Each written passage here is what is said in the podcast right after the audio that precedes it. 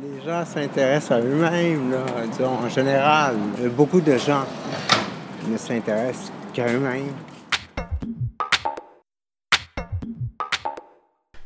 Les Chroniques de Montréal. Jérôme Marcella.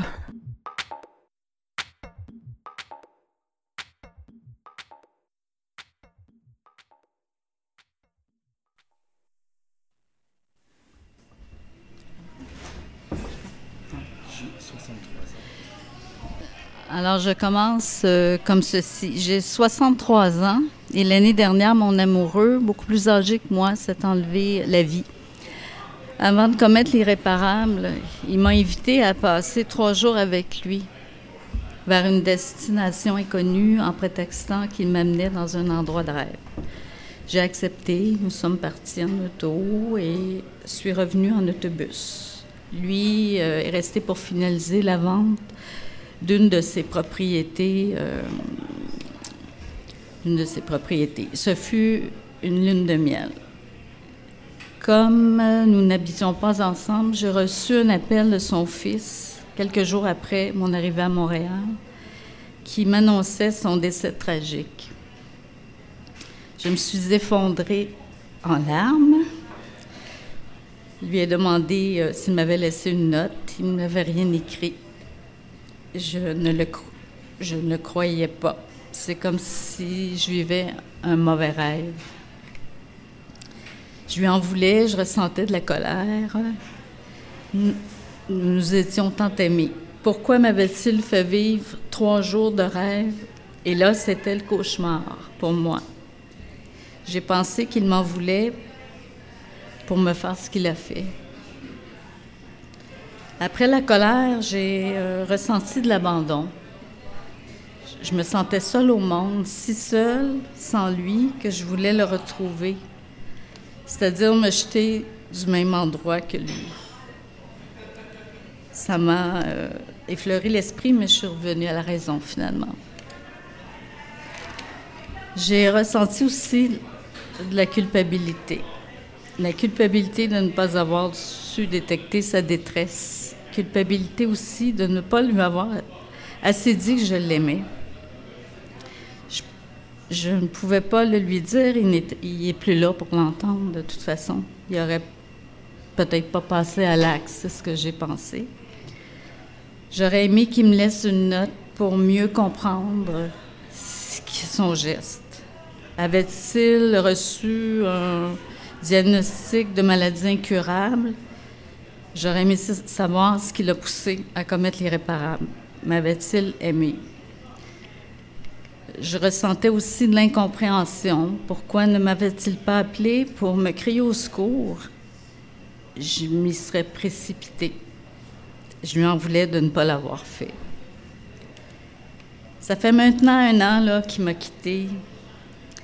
J'essaie désespérément de l'oublier. J'y arrive de temps à autre, mais il reste toujours présent dans ma mémoire. J'aimerais bien le chasser, mais il est omniprésent. Je me sens... Euh, ben, je me sens délivrée d'avoir euh, partagé mon témoignage. Je me sens, euh, je me sens un peu mieux. Cet automne, je me sens beaucoup mieux mais euh, il va toujours être présent dans mon esprit. C'est comme ça. Je lui en veux, hein, c'est sûr. Je lui en veux, mais ça a été son choix. Puis euh, c'était sa décision.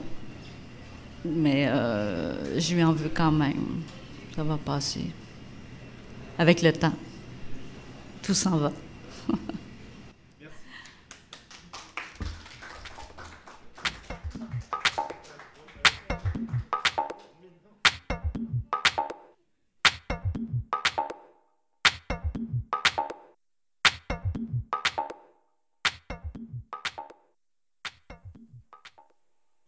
Oui, bonjour. Euh, bon, euh, mon prénom composé, c'est Dimitri Nicolas. Je me vois comme euh, un artiste peintre. Je suis arrivé dans le quartier après un placement en 1987, après un placement dans un foyer de groupe, là, bon, sur la rue Aird. Et puis, c'était un quartier pas un quartier très, très branché. Là. C'était plutôt un quartier euh, ici à Chicago-Maisonneuve très dur et euh, peu recommandable pour euh, ben, surtout les, les femmes de, de, se promener la nuit. C'était pas très, très sécur. L'automne 1986, j'étais encore adolescent. je me suis mis, après avoir reçu un un nécessaire de, peinture par une membre de, la famille, euh, à, faire de la peinture. Et puis, euh, suite à ça, en 1987, euh, je déambulais dans une rue avec un ami, là. On était ivres, on était ivres un peu, tu sais, bon. Et puis, j'ai, passé devant une galerie d'art sur la rue Emery dans le quartier latin. Et puis je regarde, ah, il y a de la peinture et tout ça et tout ça. Bon, c'est comme, comme par synchronicité. Paf! En 1987, je ne connaissais pas encore le phénomène de synchronicité établi par euh, le psychanalyste euh, Carl Jung. Mais bon. Et puis j'ai rencontré plein d'artistes comme moi, mais plus expérimenté, plus âgé là aussi. Et puis je me suis mis à faire de la peinture, la peinture, euh, la peinture abstraite. Et euh, finalement, euh, ben, aujourd'hui, ça fait 32 ans que je fais de la peinture. Mais c'est que où je veux en venir, c'est que j'ai appris à peindre et puis la peinture est devenue une amie pour moi. J'ai commencé à exprimer le malaise qu'il y avait à l'intérieur, ce qui bouillonnait à l'intérieur, s'est mis à sortir avec la peinture. De 80, fin 86 à 92, j'ai peint. En 1993, j'ai totalement arrêté de peindre par espoirs de cause, je, voyais que ça, ça menait à rien. Oh, du moins, au moins financièrement, ça menait à rien. Donc, j'ai arrêté de peindre. J'ai arrêté de peindre pendant 22 ans. Et 22 ans plus tard, en 2015, 22 ou 23 ans, en 2015, je me suis remis à peindre. Euh, mais là, évidemment, de façon euh, non-voyante, parce que j'ai été voyant, j'ai vu comme tout le monde jusqu'à l'âge de, 30 ans, pendant 30 ans. Et donc, euh, puis aussi, une des choses, c'est que si j'avais continué à peindre toutes ces années-là, OK, moi, à l'âge de 30 ans, en 2000, bon, j'ai arrêté de peindre de 93 à 2000, ce qui veut dire 7 ans. Et puis ça m'a juste pris, ça m'a repris 7 ans pour euh, 7 ans sans peinture finalement, pour en arriver à me balancer au bout d'une corde. Au bout d'une corde euh, au plafond de mon appartement euh, de Trois-Rivières. Et puis c'est comme ça que je suis devenu aveugle. J'ai pas, euh, j'ai pas été aveugle toute ma vie. Bon, ça me c'est en me balançant au plafond de, mon appartement de Trois-Rivières. Bon, mais j'ai perdu la vue, ça. Mais 15 ans après avoir perdu la vue, j'ai recommencé à faire de la peinture. Et euh, là, ça commence à vraiment être à point, ma peinture. En 2000, 13, lorsque je suis, euh, déménagé, là, euh, j'étais déjà dans le quartier, mais je suis déménagé euh, sur la rue où je suis présentement. j'ai acheté en 2013, lorsque je suis arrivé à ma nouvelle adresse présente, j'ai acheté un, kit de, peinture, un nécessaire de, peinture acrylique, là, comme mon. et puis il est resté accroché, ce, nécessaire de peinture, dans, un sac. Il est resté accroché euh, à la porte d'un garde-robe durant deux ans. Deux ans. Et euh, tout le nécessaire. Et puis, euh, en 2015, en 2015, en juillet 2015, j'ai recommencé à peindre. Ah, c'était pas, pas très très beau. Il y avait plein de défauts que je voyais pas. Moi, je peignais comme. Je peignais quand je voyais.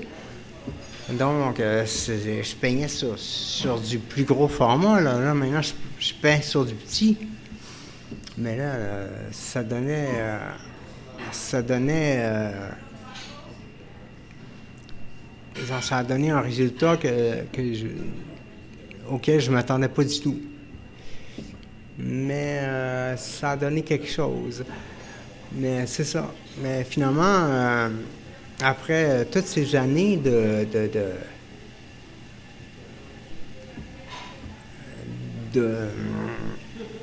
d'aller dans des chemins euh, contraires à, ce que mon cœur disait, eh bien,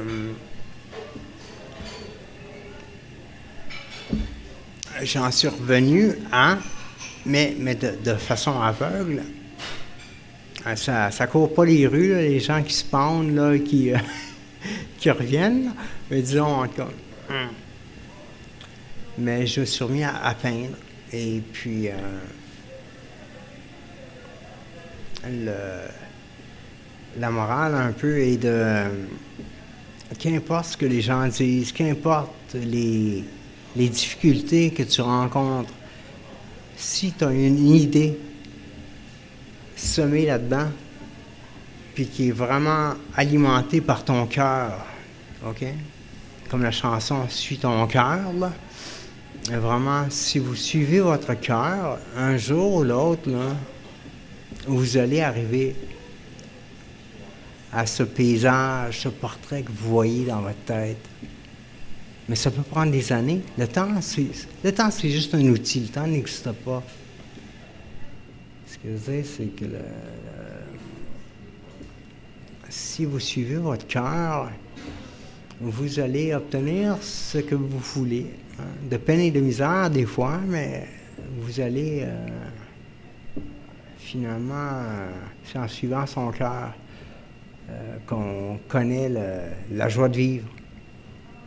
La joie de vivre et l'épanouissement.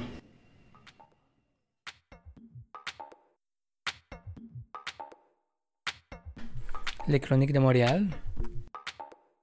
Jérôme Marcella.